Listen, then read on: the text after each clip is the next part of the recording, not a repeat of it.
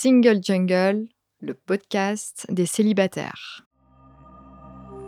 Cette question-là de l'horloge biologique, dès la naissance, on a un poids à porter. J'aimerais tellement dire juste, bah, je laisse la vie, suivre son cours, bénéficier des moments, faire de belles rencontres et voir où ça m'amène sans avoir cette épée de Damoclès sur la tête.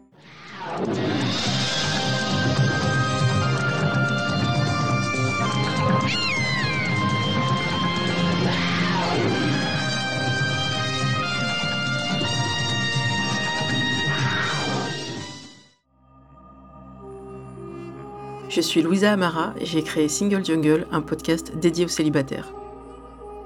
Nous sommes plus de 100 millions dans le monde. En France, l'INSEE estime qu'il y a 41,3% de célibataires, au sens juridique. En effet, les personnes divorcées, dépaxées, séparées, veuves ne sont pas comptées. Nous sommes donc très nombreux et surtout nombreuses. Pourtant, on nous répète que la norme, c'est le couple. Eh bien, ça n'est plus vrai. Dans ce podcast, je reçois des autrices, des auteurs, des expertes du sujet, mais aussi et surtout des célibataires qui nous racontent leur parcours. Ce podcast, c'est le vôtre. Bienvenue Bonjour et bienvenue dans ce nouvel épisode de Single Jungle. Aujourd'hui, je suis avec Ella. Bonjour Ella. Hello Louisa. Nous allons parler d'un sujet que tu souhaitais aborder, mais je fais un peu de teasing. Avant que tu nous expliques tout ça, on va se situer. Donc, je suis Louisa Amara, je suis une femme cis hétéro de 42 ans, racisée, d'origine algérienne par mes deux parents, kabyle par mon père. Je suis une femme grosse, je suis une femme valide, ça veut dire que je n'ai pas de handicap pour le moment. En termes de situation sociale, je suis une transfuge de classe. Mes parents sont de classe ouvrière, classe moyenne. Maintenant, ils sont retraités. Et moi, par mon parcours euh, universitaire et professionnel, ben, je suis arrivée à la communication et donc je suis euh, CSP+. Et enfin, en termes euh, d'argent, puisque Passion Argent, on en a parlé il n'y a pas très longtemps avec euh, Léa de Plancache, je gagne plus de 2000 euros net par mois, ce qui me place au-dessus de la majorité des Français, puisque 59% des Français gagnent moins de 2000 euros net par mois. Source Observatoire des inégalités. C'est pas mal détaillé, et là, si tu veux faire autant, tu peux, et sinon, tu peux faire beaucoup moins. Ok, alors moi, c'est Ella, j'ai 38 ans, 6 hétéros, célibataire. Euh, j'ai grandi et je suis née dans le 93. Après, j'ai continué un petit peu en Seine-et-Marne, avant de faire mes études sur Paris, puis travailler sur Paris dans une entreprise. Aujourd'hui, je gagne également au-dessus de 2000 euros net. Et voilà. Et alors, on s'est connus toutes les deux il n'y a pas très longtemps parce que nous avons assisté à la soirée d'enregistrement du dernier épisode du podcast Les Gentilhommes, que je vous recommande. Et là-bas, on a pu discuter entre auditeurs, auditrices, et je suis toujours à la recherche de témoignages euh, de personnes célibataires. Après, il faut voir s'il y a un sujet, et toi, tu avais un sujet. Alors, quel est-il? Alors oui, en effet, moi j'ai un sujet qui me travaille énormément en ce moment, et aussi des amis à moi. Donc je me suis dit, ça ne doit pas nous concerner que nous. Et je voulais euh, prendre mon courage à deux mains, venir échanger là-dessus de manière très transparente pour, euh, si possible, euh, aider ou donner un avis à qui en a besoin et même euh, peut-être échanger par la suite. Mais en tout cas, le sujet en question, c'était la congélation d'ovocytes. Voilà, donc les œufs, nos œufs. Effectivement, tu as précisé ton âge. Ouais. Je pense que quand on arrive à la trentaine, mais plus à la deuxième partie de la trentaine qu'à la première, il y a cette fameuse horloge biologique qui est une construction. On vous mettra toutes les références sur le sujet qui arrive. Parfois, c'est nos proches, parfois un peu de tout le monde, et parfois nous. On se dit, mais les enfants, euh, comment ça se passe? On est célibataire. Est-ce que maintenant qu'on a cette possibilité, encore qu'on va parler de comment ça marche, l'argent, tout ça, est-ce que toi, c'est quelque chose qui te travaillait depuis un petit moment? Comment c'est arrivé en fait ce sujet? Alors, j'ai réalisé quelque chose. C'est qu'avant mes 30 ans, j'ai eu une crise un peu euh, similaire et là, c'est revenu. Sauf qu'à la différence de mes 28-29 ans, c'est que là, pour le coup, l'échéance, elle est, euh, elle est physiologique. Mmh Là, on peut plus rien y faire. Elle n'est pas que dans, dans la tête. Quand j'avais 28, 29 ans, euh, oui, je me disais, bah, bah, je suis pas mariée, j'ai pas d'enfant, mais j'y croyais toujours, rencontrer quelqu'un et suivre ce chemin un peu classique, celui que j'ai euh, depuis euh, petite. Et je me laissais le temps. Et donc, c'est vrai que pour le coup, je me souviens qu'à l'époque, quand j'ai commencé à avoir des petites publicités, euh, congélation d'ovocytes à l'époque, je me suis mais c'est n'importe quoi, qu'est-ce qu'on fait? Mais, mais pourquoi? Non, je suis encore jeune. Donc ça, c'était mon état d'esprit de l'époque. Mmh Puis après, bah, euh, j'ai vécu ma vie, j'y croyais toujours, je rencontrais des personnes et ça marchait pas avec lui. Ok, ça sera peut-être celui d'après, parce que même moi, j'avais un idéal, donc euh, j'attendais d'atteindre cet idéal.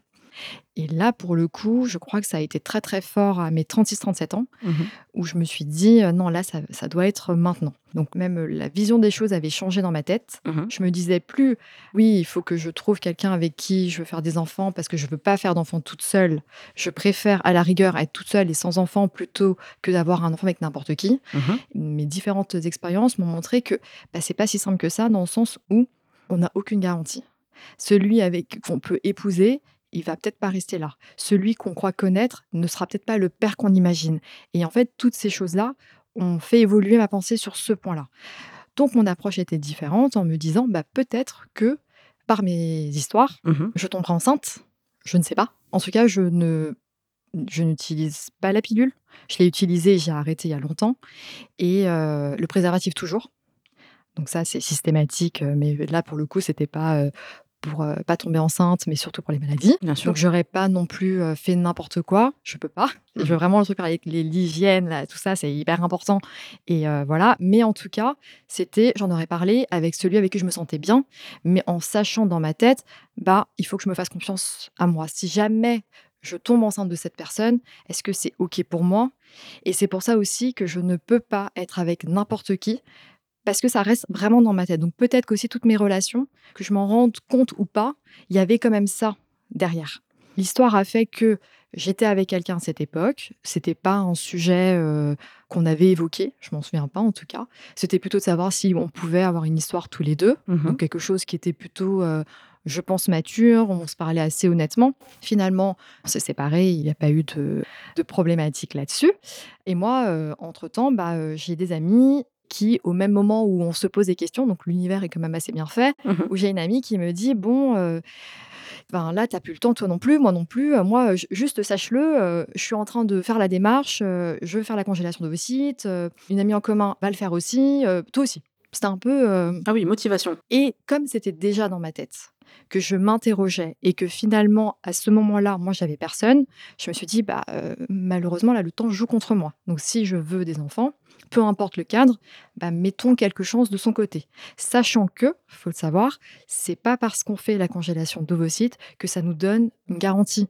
À 100%. C'est juste se donner une chance en plus, peut-être? Ouais, et moi, en fait, dans mon esprit, encore une fois, je suis une amoureuse de l'amour et j'ai vraiment des, des idéologies euh, dans la tête, mais je me disais, ça va me déstresser. Le lâcher prise, le fameux lâcher prise, c'est ça que ça va faire. Ça, ça va être génial.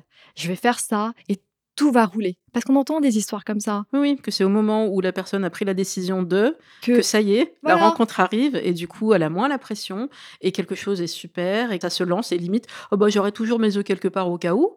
Et puis même, limite, ils vont avoir euh, un enfant de manière euh, naturelle, et euh, c'est un téléfilm d'M6 de Noël. Exactement, voilà. Donc, euh, ce qui s'est passé, c'est que je suis rentrée dans cette démarche-là. J'ai pris rendez-vous avec une clinique. Ce qu'il faut savoir, c'est que moi, comme j'ai dépassé les 37 ans, je n'ai pas la possibilité de le faire en France. Ce qu'il faut savoir, c'est que la réglementation, donc, elle a changé et c'est tant mieux. Mmh. Enfin, je pense que la France était très en retard, mais mieux vaut tard que jamais. Là, c'est possible de le faire jusqu'à la veille de ses 37 ans. Mmh donc, toutes celles qui s'interrogent là autour des 30 ans, bah, moi, je recommande fortement de le faire parce que les œufs à 30, 32 ans, 35 ans, bah, ce ne sont pas les mêmes qu'à 38 ans. Donc, il y a quand même plus de chances. La statistique est meilleure pour cet âge-là. Donc, euh, moi, j'ai une amie, pour le coup, qui a 32 ans, je crois, mmh qui ne veut pas d'enfant avant ses 40 ans. D'accord. Elle le sait. Okay. C'est dans sa tête. Alors peut-être qu'elle en aura avant, on ne sait pas. Mais en tout cas, ça, c'est assez clair. Elle a quelqu'un. Elle est paxée, mais c'est ça sa vision des choses. Et pour le coup, elle, ce qu'elle fait, c'est qu'elle a pris rendez-vous et elle va le faire. Et je trouve ça super intelligent. Il y a des gens qui ont des capacités comme ça de projection à long terme, d'autres non. Il ne faut pas non plus culpabiliser parce que si vous, vous n'avez pas du tout de visibilité sur la suite, c'est normal. Des fois, on se fait des plans. Là, je vais parler à la Louisa qui avait 20 ans. J'avais ça dans la tête, mais vraiment, c'était bien enregistré. Je m'étais dit, Louisa, tu perdras ta virginité quand tu auras 25 ans. Parce que 25 ans, c'est rond et c'est joli comme chiffre. Parce que moi, mon chiffre en numérologie, c'est 5. 5 x 5, 25. Et puis comme ça, tu auras 25 ans et tu seras parti de la maison. Et donc, tu auras ton appartement et donc tu pourras faire tes trucs dans ton appartement. C'est pas du tout comme ça que ça s'est passé. Et d'ailleurs, mes amis me disaient, mais si tu rencontres quelqu'un et que c'est celui-là et que c'est avec lui que tu veux perdre ta virginité et qu'on n'est pas encore en 2005, tu vas faire quoi? Ah, j'avais pas pensé à ça. Et c'est ce qui. Et donc, je l'ai perdu en, en 2003. J'avais 23 ans. Ce qui m'a fait un point commun avec Baptiste Le Caplin, que j'embrasse. On a perdu en même temps, pas ensemble, notre virginité, donc à 23 ans, ce qui est tardif pour la France, puisque la moyenne, passion stat, c'est 17 ans et demi. Ça n'évolue pas, contrairement à ce qu'on pourrait imaginer, que les jeunes sont plus. Non, pas du tout. Donc, bref, on peut avoir des plans comme ça sur la comète. Ça nous rassure. Le cerveau humain aime être rassuré et rationalisé. Donc toi, peut-être, c'est le ressenti que j'ai. Tu arrives donc à 38 ans. L'interrogation est arrivée déjà il y a un petit moment, elle revient par cycle. Et tu t'attaques au sujet vraiment. Donc là, tu fais quoi? Tu vas sur Internet, tu, prends rendez-vous? Comment tu fais? Ouais. Donc euh, j'ai pris euh, les références euh, qu'on m'a données celle de, l'ami qui avait également fait ça à l'étranger. Mmh Donc on m'a donné les coordonnées. J'avais quand même regardé un petit peu aussi sur Internet par moi-même. J'ai pris un premier rendez-vous. Donc là, ils expliquent vraiment euh, le processus, euh, tous les examens qu'on doit faire. Quel était le délai d'attente pour le rendez-vous? Ah non, ça a été rapide. Pour le coup, ça a été rapide puisque c'est euh, à l'étranger, que c'est privé et qu'on paye euh, plein pot. ça doit jouer énormément. En France, je sais que les délais sont très longs et si la question se pose, vaut mieux prendre rendez-vous euh, tout de suite pour. Bah, L'amie en question, elle a dû prendre, je crois, rendez-vous fin d'année, début d'année pour un rendez-vous cet été, je crois. Oui, c'est ça. Je vous remettrai un peu les informations pour la France, mais c'est très long. Et euh, Amandine, qu'on avait eu dans un précédent épisode, nous disait que selon les SECOS, donc les centres euh, qui organisent ça, notamment elle, elle était à Marseille, ben il y a plus de demandes, pas assez de centres dans certaines régions, et donc euh, c'est pris d'assaut et c'était quasiment un an d'attente. Donc dans ton cas, le délai était plus rapide puisque c'était à l'étranger. Donc tu prends rendez-vous, Ouais, j'ai pris rendez-vous donc assez rapidement. On a échangé avec un médecin donc qui m'a expliqué un petit peu euh, les questions déjà qu'il m'a posées, c'est mon âge, euh, la durée du cycle, est-ce que c'était régulier, enfin bref, plein d'informations euh, pour un peu faire un premier diagnostic. Et ensuite des examens plus poussés pour savoir un petit peu ce qu'il en est, c'est-à-dire qu'est-ce qui nous reste dans cette petite réserve ovarienne. D'accord. Déjà, il faut que moi je prenne mes rendez-vous pour le coup, faire les tests, etc. Donc ça, ça prend un peu de temps. Ouais. Ensuite, une fois qu'on a tous les, les examens, les résultats, on les envoie.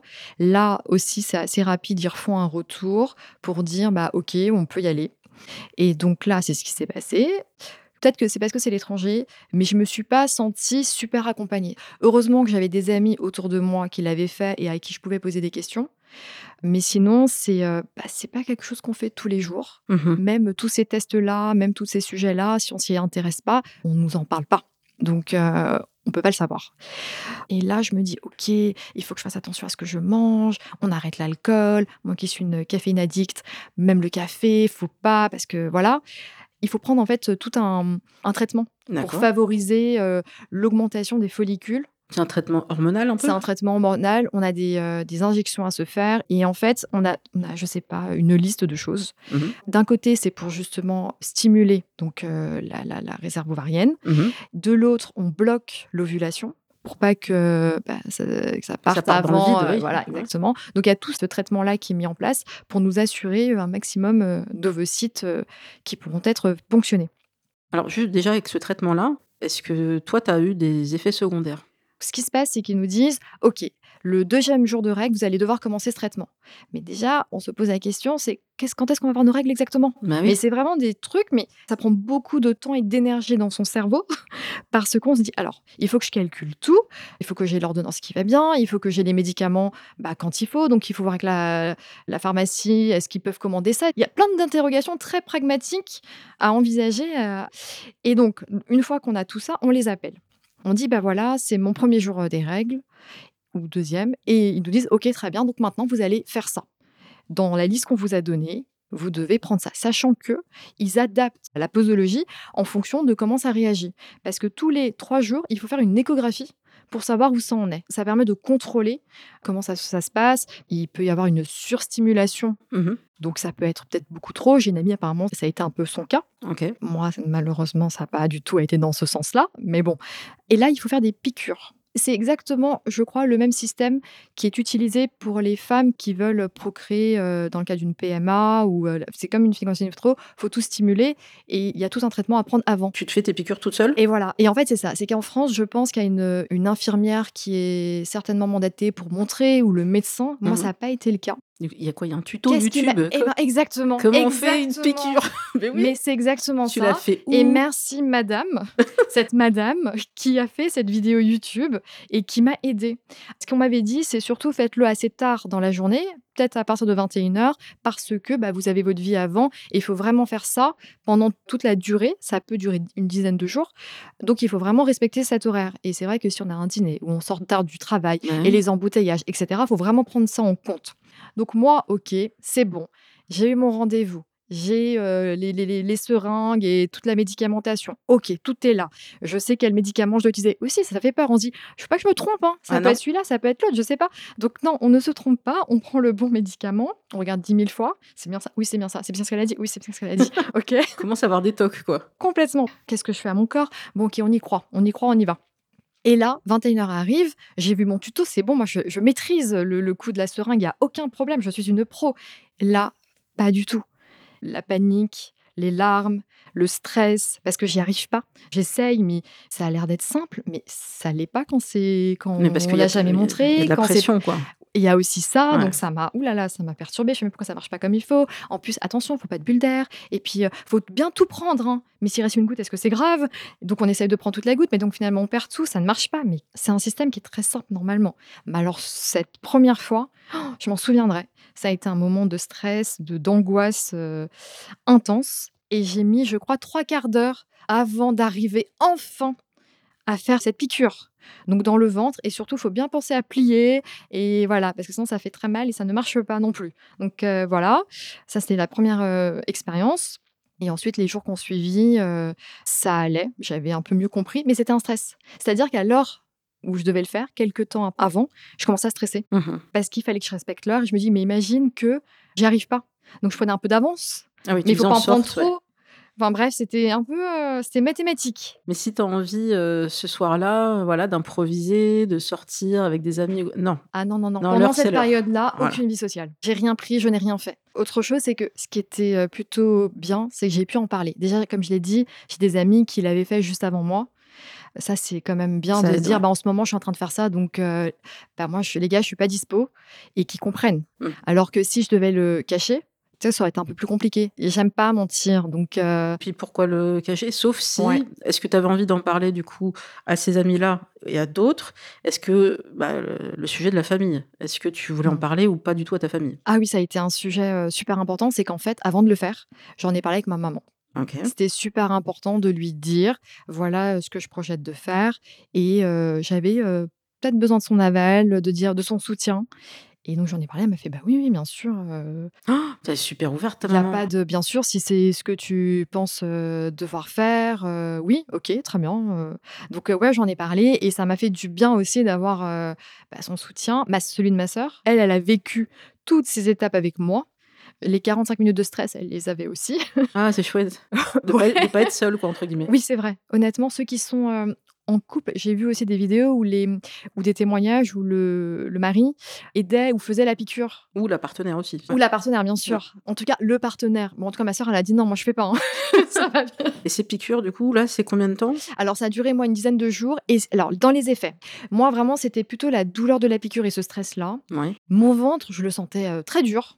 Mais je pense que comme on bloquait, etc., c'est un peu nos périodes de menstruation fois 5. J'ai pas eu l'impression d'avoir euh, d'effets secondaires en particulier.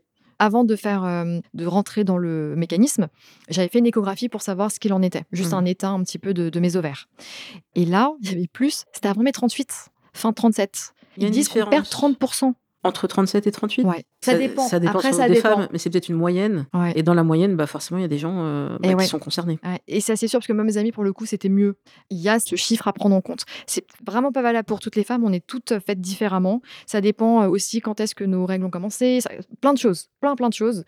Et c'est nous et notre chance, c'est nous et notre réserve, ré- réserve ovarienne. hein. C'est pas, on peut pas faire autrement. Mais Il y a quand même aussi, au niveau de la législation française, ils ont arrêté à 37 ans. Je pense que c'est dû à ça. C'est qu'il y a une forte proportion de femmes qui doivent être un petit peu dans mon cas de figure. Alors, je fais une parenthèse sur euh, cet âge-là. Je vous mettrai des informations, mais c'est un sujet qui est politique et féministe parce que qui décide pour le corps des femmes, c'est très souvent malheureusement des médecins en majorité hommes. Et si cet âge-là était si précis, si clair, on aurait le même âge partout, dans tous les pays qui autorisent ce type de procédure. Ça n'est pas le cas. Après, il n'y a pas non plus un conciliabule mondial euh, qui dit euh, non, non, mais là, on va emmerder les Françaises et puis pour les Espagnols, ça sera différent. Mmh non, mais c'est vrai qu'il y a Claire Fégreux qui en parle aussi dans euh, Plaisir d'offrir, ce podcast où justement elle fait toute une démarche. Elle, c'est politique. Elle veut donner ses ovocytes à une femme qui en aurait besoin. Donc elle fait tout le process et on lui explique tout un tas de choses, notamment le fait que pour donner ses œufs, comme elle a déclaré qu'elle était en couple, il faut l'accord de son compagnon. Et je dis, mais pourquoi mon compagnon aurait à donner une autorisation sur mon corps mmh C'est ça, la législation en France. Patriarcat à fond les ballons. Mmh. Donc, attention à se dire, mais 37 ans, est-ce que c'est fixe? Alors, ça joue pour plein de gens. Mmh. Moi, j'ai fait ma, le décompte de réserve ovarienne. Je me suis offert ça pour mes 40 ans parce que, pourquoi pas, je voulais savoir à peu près où j'en étais. Et je me suis offert ça. Quand je dis ça, c'est parce que c'était payant. Et mmh c'est toujours le cas. Euh, moi, c'était 50 euros à ce moment-là. C'était en 2020. Et ça n'était pas remboursé par ma mutuelle. Et j'avais une très bonne mutuelle. Mmh Donc, renseignez-vous là-dessus. Et le résultat a été, vous avez une réserve ovarienne de femmes de 40 ans, une réserve un peu faible. Donc moi, comme je n'y connais rien, j'ai demandé sur Instagram euh, aux gens qui sont passés par là qui ça veut dire, et, ah, en attendant que j'ai mon rendez-vous avec ma gynéco. Et euh, j'ai eu plein de témoignages de femmes qui m'ont dit On m'avait dit la même chose, entre-temps, j'ai eu trois enfants. Oui, c'est vrai que ça veut rien dire. Donc, ne pas se dire Mais le mot faible, qu'est-ce que ça veut dire? Est-ce que j'ai fait un truc qui n'allait mmh pas? Est-ce que j'ai, j'ai fumé j'ai bu En l'occurrence, moi, je fume pas, je bois pas. Mmh. J'ai eu mes règles euh, à 13 ans, j'ai pris la pilule très tardivement. Et bêtement, je pensais, comme plein de femmes, et là, c'est vraiment le un schéma un petit peu, je dirais, de superstition, où je me disais, mais ça me concerne pas trop, moi, les stats occidentales, puisque je suis euh, d'origine algérienne. Je dois avoir un peu le même système que euh, ma mère, ma grand-mère, mes aïeuls. Oui, et non, parce qu'on mmh. que on ne vit pas dans le même endroit, on n'est mmh. pas soumis aux mêmes sujets de pollution, etc., qui peuvent jouer. On sait mmh. qu'il y a des perturbateurs endocriniens qui peuvent jouer aussi. Donc, c'est pas parce que vos mamans et grand-mères ont été ménopausées à tel âge et qu'elles ont pu faire tant d'enfants que vous aurez exactement le même cycle et le même parcours. Ça n'a rien à voir. Une femme, une personne, des cycles différents et même des grossesses différentes. Toi, tu es partie de ce parcours-là. Mm. Là, aujourd'hui, tu en es où dans le parcours? J'ai eu la ponction de réaliser il y a quelques mois. Et c'est vrai ce que, ce que je rebondis, mais mmh. ma gynéco m'a dit d'un cycle à un autre, c'est pas pareil. En fait, tu ne peux strictement rien prédire. Parce que je lui dis, ah, mais euh, j'ai eu mes résultats, euh, il y a eu tant. Elle fait, oui, mais ça, c'était à ce moment-là. Le cycle d'après, il peut être différent. Mais c'est bien. Elle a reconnu en disant, mais euh, non, on ne sait pas. Et c'est pas pareil. une machine, en fait. Exactement. Elle a dit, moi, j'ai des personnes qui ont la trentaine et qui ont du mal à, ovuler, à faire des enfants, et d'autres qui ont 40 et qui peuvent. Et c'est vrai qu'il n'y a pas de règle. Mmh. Là, je, je rentre dans un cadre parce que en quelque sorte, ça me rassure en me disant bon, je fais ce qu'il faut. Peut-être le syndrome de la bonne élève qui me quitte pas, mais c'est peut-être un peu ça. Et en espérant, parce que je suis quand même une euh, grande euh, rêveuse, en me disant mais oui, mais euh, peut-être qu'il y aura quelque chose qui va. Enfin, on ne sait pas. En fait, on ne sait pas. Et moi, je fais ce que je sais maintenant avec les outils que j'ai et on verra. Et on verra. Donc quand tu dis ponction, ça veut dire qu'on a été prendre tes ovocytes. Exactement. Donc j'ai fait euh, mes, euh, toutes les piqûres, etc. Et après, on se nous dit, ah bah dans deux jours, là, ce jour-là, il va falloir venir euh, faire la ponction. À l'étranger, donc À l'étranger. Donc, faut s'organiser. oui, ça coûte cher. Là, honnêtement, c'est un budget. Et on m'avait dit au préalable, oui, il faudra plus d'une ponction. Moi, dans ma tête, à l'époque, j'avais pas compris ce qu'il me disait. Je me dis, mais non, mais non, une ponction, ça suffira très bien. Ok, très bien. Ben, allons-y. Heureusement, j'ai trouvé des billets et j'y suis allée avec ma maman. C'est ma maman qui est venue avec moi, super bien accueillie euh, à la clinique. Et bien sûr, il euh, faut payer. On ne fait pas la, procédure tant qu'on n'a pas payé euh, les quelques centaines d'euros qui restent après avoir payé des milliers d'euros avant. Mais bon, on m'explique toute la procédure. Et là, je rentre dans la salle et on me fait une piqûre. Alors, c'est pas exactement une anesthésie, C'est moins fort qu'une anesthésie, mais ça a exactement les mêmes effets. Donc là, je me souviens de la dernière chose, c'est j'ai les pieds euh, comme chez la gynéco. Oui, dans les étriers. Et après, je me réveille sous une couette, au chaud, super bien. Ok. Et voilà comment ça s'est passé. Et j'étais vraiment très bien à ce moment-là. Genre, j'ai fait quelque chose qui était super. C'était le, le- le premier sentiment assez positif. J'étais en forme. On m'a dit, il faut pas faire non plus d'exercice, etc. Mais on avait le droit de marcher. Donc, j'étais à l'étranger, donc on a un peu marché, etc. Et c'est après coup où là, j'ai senti, euh, c'était plutôt mon corps. J'avais l'impression qu'il fallait que je me le réapproprie. Que ça soit mon corps ou même mon cycle, mais ça, c'est un peu par la suite. Mais il y a eu un moment où, au début, j'étais très contente et après, je me sentais un peu moins bien, où, où on sent que voilà, le, le corps a travaillé, Mhm. qu'il s'est passé quelque chose, qu'il y a eu une opération. Et laisser aussi l'effet qui est donc pas l'anesthésie, mais quand même, parce que je me suis quand même endormie de façon non naturelle. Mhm. Et ça, ça a pris un peu de temps. Ce qu'ils disent, c'est qu'il faut entre 10 et 12 ovocytes pour avoir plus de chance. Moi, j'ai la moitié de ça. Donc, on me dit de, de refaire. Sauf que c'est un budget, pour être honnête, à l'heure actuelle, je ne l'ai pas. Quel est euh, ce budget si c'est pas indiscret? 5 000 euros, tout compris. Il faut payer euh, tout ce qui est euh, bah, les médicaments, il faut payer les- la procédure, les billets d'avion, les échographies. Et ben tout ça, ça représente euh, une Un budget, enveloppe ouais. de 5 000 euros. Donc ça, deux fois, ça fait quasiment 10 000 euros. Enfin, Et ça, c'est pas remboursé par la Et Sécu. c'est pas remboursé par la Sécu. Puisque ça se passe à l'étranger, et c'est dans une autre procédure. Ok. Celles qui peuvent euh, entre euh, en dessous de 37 ans, bah là pour le coup, euh, c'est pris en charge pas complètement puisque la congélation des ovocytes n'est pas prise en charge. Oui, mais apparemment, c'est quelques centaines d'euros, je crois. Voilà, je pense que c'est plus gérable Mais- que le budget de, de 5 000 euros Voilà, à l'étranger. En fait, il faut tout comparer, c'est pour ça que je mettrai toutes les infos, mais il y a soit vous êtes dans la bonne fenêtre de tir en termes d'âge et vous avez fait le travail psychologique et vous êtes prête, parce que ne vous forcez pas si Ah vous n'êtes pas prête.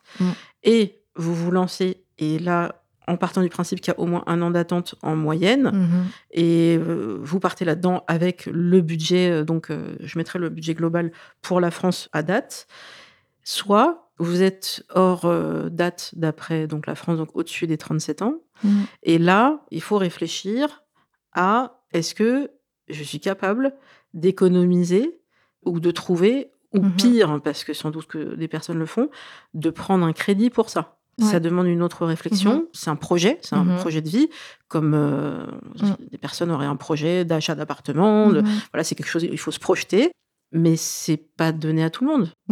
Clairement pas. Soit faut pouvoir être aidé par sa famille éventuellement, Mhm. soit avoir le- les finances, soit en effet envisager le crédit. Ouais, c'est un projet assez lourd et pas donné à tout le monde. Et c'est pour ça que je suis très très contente que la réglementation elle ait changé là-dessus. Ouais, elle a mis beaucoup de temps, mais Elle a mis beaucoup de temps, vraiment. Et le problème, c'est qu'il n'y a pas encore euh, la politique publique associée à cette décision. C'est-à-dire que le... là, depuis que c'est passé, il me semble que c'est en 2021, les budgets qui auraient été adaptés ne sont pas sortis, Mm. que ce soit au niveau national, régional. C'est-à-dire qu'il n'y a pas eu un décret d'application pour dire, bon, bah, la décision a été prise, on a un nombre de demandes qui est croissant, on prévoit donc un budget qui est croissant aussi pour adapter le budget à la demande. Ça s'appelle l'anticipation. Et en fait, non, parce que, mais je le répète, hein, c'est politique, on a des personnes au- à la tête de l'État. Donc aujourd'hui en France, amis, fran- amis francophones, en France, nous avons une personne qui s'appelle Emmanuel Macron. C'est le dernier de ces soucis. Le sujet des femmes, on l'a vu, ne serait-ce que pour la lutte contre les violences faites aux femmes, ça devait être la priorité du gouvernement du précédent quinquennat. C'est toujours pas le cas. Mm. Et je pense que tous les sujets autour de, bah, des femmes et de leur euh, choix au niveau du corps, on le verra aussi pour les centres IVG, où il y a plein plein de choses aussi qui sont pas faites de ce côté-là. La prévention au niveau des écoles. Enfin, on n'est pas dans un pays, dans un gouvernement actuellement qui fait tout ce qu'il faudrait faire. Je vous mettrai les comparatifs par rapport à l'Espagne. On est loin, on est loin. Et pourtant, l'Espagne, ils n'ont pas un budget foufou par rapport à nous en termes de PIB. Ce sont des choix politiques. Moi, j'avais une question sur une fois que tu laisses une part de toi Oui. à l'étranger. Bah, là, ça a été le moment euh, où je me sentis très très mal. Alors oui, en effet, parce que je les ai laissés là-bas. Ben C'est oui. réfrigéré quelque part. On m'a montré une photo aussi. J'ai une petite photo de mes ovocytes congelés. C'est très drôle. Parce qu'à la fin, quand je me suis réveillée, on m'a dit on a une photo. Je suis une photo de quoi? Je comprends pas. Oui, de mes ovocytes congelés. Très bien. drôle. Bah, j'ai une trace Moi qui ai une formation juridique, euh, c'est très bien, j'ai ma trace. Je veux les mêmes au retour. Je fais une parenthèse, oui, juste, je m'interroge sur les gynécos, en tout cas la mienne, je pose la question, qui me laisse systématiquement une photo sans me demander mon avis. Euh, elle me dit, bah, j'ai fait une échographie, j'ai sorti la photo, tenez. Oui. Et bah, c'est votre utérus? Oui, bah il est vide, hein. enfin il n'y a pas de bébé dedans, hein. euh, on l'a vu ensemble. Hein. bah oui alors, oui, oui ok. Bah comme ça vous savez à quoi il ressemble. Oui, Parce que je vais pas le mettre dans votre dossier, ça me ferait des piles comme ça chaque année. Donc euh, vous, vous pouvez le mettre dans votre dossier. Mais est-ce que vous pensez, docteur, que j'ai un dossier Un album photo Avec, euh, tiens, mon utérus en 2019, en 2020, qu'est-ce à dire que ceci? Je, ne sais pas quoi faire de ça. Pourquoi, pourquoi les gens font ça? Bon, Là, en l'occurrence, ça faisait partie de la procédure de te, les, te donner cette photo. Oui, apparemment. Je ne savais pas. Hein. Moi-même, j'étais surprise. Parce qu'en fait, finalement, comme tu dis, je suis partie avec cette photo et juste cette photo. On bah laisse quelque chose. Et c'est vrai que je m'étais dit, je vais avoir un lâcher prise, je vais me sentir bien et ça va être super. Et en fait, ça a été tout l'inverse. Ce qui s'est passé, c'est que quand je suis rentrée, je me suis dit, mais j'ai rien en fait. Qu'est-ce qui s'est passé? Il y a déjà, il n'y en a pas beaucoup. Donc avec ça, je sais même pas ce qu'on va faire. Est-ce qu'il faut que je remette le budget Donc il y a eu tout le truc de dire, mais j'ai dépensé tout cet argent parce que normalement, quand on fait un investissement immobilier, par exemple, derrière, j'ai quelque chose. Il y, a un, appartement, il y a des murs, il y a un truc. Et en plus, ça peut même rapporter des loyers. Super. Là, j'ai donné, ils m'ont donné une photo et je suis repartie. Voilà. Super. Donc là, je me suis dit, mais est-ce que j'ai fait tout ça pour rien? Donc déjà, même psychologiquement, je me suis pas sentie euh, Libérée, libre, euh, pas du tout. Donc là maintenant, je dois me réinterroger. Est-ce qu'il faut que je refasse une deuxième fois Ou est-ce qu'il ne faut pas que j'envisage de faire un bébé toute seule? Là, ça a été une autre interrogation parce que j'ai été triste de revenir vide. Et là, tu as pu en discuter avec tes amis qui l'avaient fait avant? Non, et ben pour le coup, là, j'en ai pas du tout parlé, ni avec ma maman, ni avec les amis. N'avais pas pu. Ah, ok, tu n'étais pas encore prête à confier ça? Ouais, je crois. Est-ce que tu avais peur d'avoir peut-être une pas une jalousie ou une envie de comparer combien vous en avez chacune Alors non, ça on l'a fait et ça m'a aussi si bien sûr parce que mes amis elles partagent tout forcément. et quand j'ai dit ah c'était ça, mais n'importe quoi, ils t'ont pas stimulé assez. Non mais de toute façon déjà d'une c'est passé. Enfin à part me mettre encore plus mal dans l'état que je suis, ça ne sera à rien. Donc voilà le, le seul échange que j'ai pu avoir, il n'a pas été hyper positif. Euh, ok, c'est très honnête. Ça, je ne peux pas reprocher à mes potes le manque d'honnêteté. Mais là, c'était un peu trop cash et trop tôt. Donc, ça m'a un peu renfermée. Donc, j'ai dû euh, passer un moment, euh, ouais, me retrouver. Parce que c'est comme ça que je fonctionne. Quand j'ai des moments comme ça, bah, il faut que je, me renferme, que je lise, que je j'écoute des podcasts, j'écoute de la musique, je me balade et voilà, j'essaye de, de laisser les choses se passer. Mais il y a un truc, c'est que nous, les femmes, on s'interroge sur tout ça. Je ne sais pas ce que j'ai pas fait avant, que j'aurais dû faire, je ne sais pas. Mais les femmes, dès la naissance, il y a un truc. On a un poids à porter, je suis désolée de le dire, mais que les hommes ne portent pas. Ça, ah. cette question-là de l'horloge biologique, bah, si je ne l'avais pas, aujourd'hui, je n'aurais pas dépensé cet argent-là. Mmh Encore une fois, bah, je, perds à ce niveau-là. J'aurais pu investir. En faire autre chose. En faire autre chose. J'aurais pu euh, me faire une formation, faire un voyage, faire plein de choses. Mmh Et au lieu de ça, je dois faire... Euh, parce que c'est mon horloge biologique qui m'arrête ce que les hommes n'ont pas, en tout cas pas au même moment. C'est beaucoup plus tard. Oui, et puis pas du tout la même pression, pas, le même niveau. Euh. et au pire, bah, ils, réfléchiront à tout ça plus tard. Euh. Peut-être. Euh, là, je fais une parenthèse à, certaines personnes qui ont la cinquantaine, des hommes. je pense à un en particulier, mais si je le cite, il va me tuer. Mais en gros, c'est quelqu'un qui s'interroge seulement maintenant et qui a la liberté et le luxe de s'interroger sur une éventuelle paternité maintenant qu'il a la cinquantaine bien tassée. Et bien sûr, puisque c'est un homme hétéro, bah, euh, je vais essayer de me trouver une femme de 20, 20 30 ans bah, c'est bon. qui est en capacité de faire des mmh enfants. Mais pourquoi elle te choisirait toi? Bah, mmh. À la cinquantaine, en fait, on peut encore. Oui, dans ce sens-là, mmh c'est euh, envisageable. Alors, le problème avec la vie, c'est que ça n'a rien à voir avec le mérite. Une fois que toi, tu as toutes ces émotions qui arrivent en même temps, toutes ces informations, toi, il faut que tu avances et que tu restes sereine. c'est ça. à peu près. Donc là, tu en es à déjà peut-être faire le vide par rapport à ton ex parce que tu n'as pas besoin de toutes ces ah informations aujourd'hui. Mmh et après, est-ce que tu te dis, euh, je, veux qu'on me laisse un peu tranquille Alors j'ai fait ça. Voilà. Je suis rentrée dans ma bulle parce que j'en avais vraiment besoin et euh, j'en suis sortie là maintenant. Mais qu'est-ce que j'ai fait pendant cette bulle-là? C'était de réfléchir. Alors qu'est-ce que je fais? Est-ce que je refais une deuxième euh, ponction? Mmh Est-ce que je fais un enfant toute seule? Mais là, ce que tu disais, c'était super intéressant, c'est que j'aimerais tellement avoir la même chose que les hommes, mmh. c'est-à-dire pas cette horloge biologique, parce qu'aujourd'hui, bah, il y a tellement d'autres choses qui m'intéressent aussi. Et là, je me mets ça parce que je me dis, je veux pas arriver à un âge et me dire, ah, t'aurais dû. ou voilà, pour pas avoir de regrets. Et je dois réfléchir à tout ça. Alors que j'aimerais, euh, je sais pas, aller euh, m'installer à l'étranger euh, et je sais pas, changer de job, changer de ville, faire plein de choses. Mais il y a ça qui me prend beaucoup, beaucoup d'énergie, beaucoup de temps de réflexion. Alors qu'en fait, j'aimerais tellement dire juste, bah, je laisse la vie suivre son cours bénéficier des moments, faire de belles rencontres et voir où ça m'amène sans avoir cette épée de Damoclès sur la tête. Et pour avancer dans cette euh, réflexion, est-ce que tu te fais accompagner? Non, j'ai ouais, une hypnothérapeute à qui j'en ai parlé là, euh, lundi, cela dit. Ça m'a fait du bien de lui en parler. Et elle m'a posé une question. Elle m'a dit, mais juste, un bébé, ça représente quoi pour vous? Et juste cette question, je me suis demandé, mais est-ce que je m'étais déjà posé la question? Ah oui, avant de lancer tout ça. Ouais, je sais que je le veux. Autant on peut se dire, moi je veux pas d'enfant, c'est un choix, et on le sait. Mmh et pour moi c'est l'inverse, c'est je veux un enfant et je sais que je veux un enfant. Mais le pourquoi, peut-être pas forcément pour moi un bébé, ça apporte une vie dans un foyer, dans une maison, c'est magique. Ça représente quelque chose de, bah, de très beau. J'ai pas l'impression que c'est pour compenser quelque chose. J'ai pas l'impression que c'est pour euh, des raisons un petit peu inconscientes. Je, je pense pas. Qui sait? Peut-être qu'on me posera plus de questions et qu'en faisant une vraie thérapie sur le sujet, peut-être. Mais c'est pas pour régler des problèmes, enfin. Non. Un enfant, ça sert pas à ça. voilà, on est bien d'accord. Et donc pour moi, déjà faire un enfant, c'est un, une décision tellement difficile parce qu'on voit comment le monde se passe en ce moment et se dire je vais amener un enfant, donc un être humain, est-ce qu'il sera bien? Parce qu'on est responsable, c'est notre choix. Donc après, on doit en subir l'ensemble des conséquences. Et c'est un choix hyper important. Mmh c'est pas bah, je fais, bah, c'est super. Oh, enfin, ça, ça, s'arrête pas là. Et ça, j'en ai bien conscience. En faire ou pas en faire, c'est vraiment un choix qui vient de nous. L'enfant n'a rien demandé. Donc une fois qu'on le met au monde, on a une responsabilité vis-à-vis -vis de lui et pas l'inverse. C'est vraiment nous qui avons cette responsabilité. C'est comme ça que je vois les choses.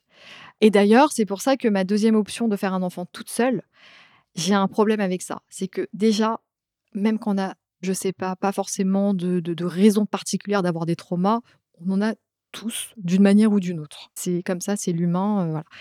Donc, faire un enfant toute seule avec éventuellement un donneur anonyme, ça veut mmh dire que mon enfant ne sait pas qui est son père.